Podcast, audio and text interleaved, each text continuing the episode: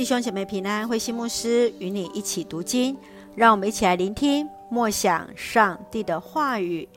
提摩太前书二章，教会里的敬拜。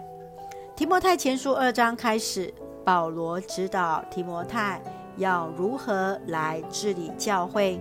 首先是提到祷告的重要以及应该有的内容，之后重述了保罗他自己使徒的身份与呼召。接续指出聚会中在男女的信徒应该要有的体统。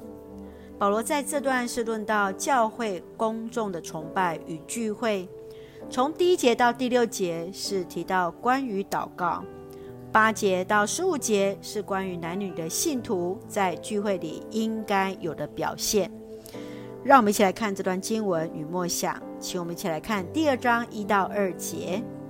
首先，我劝你要为所有的人向上帝祈求、祷告、代求、感恩，也要为君王和所有在位的人祷告，使我们能过着安宁、和平、端正、前进的生活。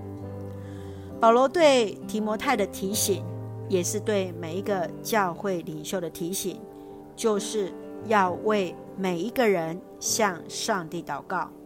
包括也要为君王和所有在位的人祷告，求上帝来成为每一位有权柄治理人民的君王和领袖，他们生命的主，使他们得以用上帝的眼光，心存公义与慈爱来治理国家，使得人民可以安居乐业、端正敬虔来生活。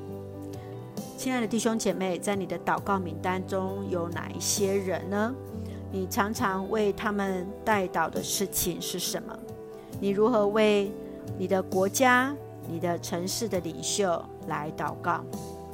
圣愿主让我们能够举起祷告的手，彼此代祷，求神恩待带领的我们，不仅是在我们的国家、我们的城市，也包含在我们每一个所站立的位置。不管是你的教会，为你的牧师，为你的公司、你的老板、你的学校、你的校长、你各个系所的所长、系主任、你的老师，都求神来恩待赐福我们。让我们一起用第二章第四节作为我们的金句：上帝要人人得救，都认识真理。是的，深愿每一个人都来认识神，认识真理。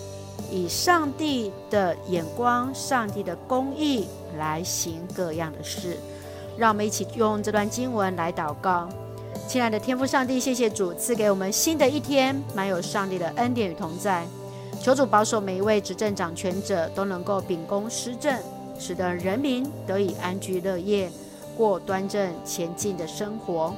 愿主赐福我们的家人身心灵健壮。得享在主里的平安，使我们所爱的国家台湾一切平安。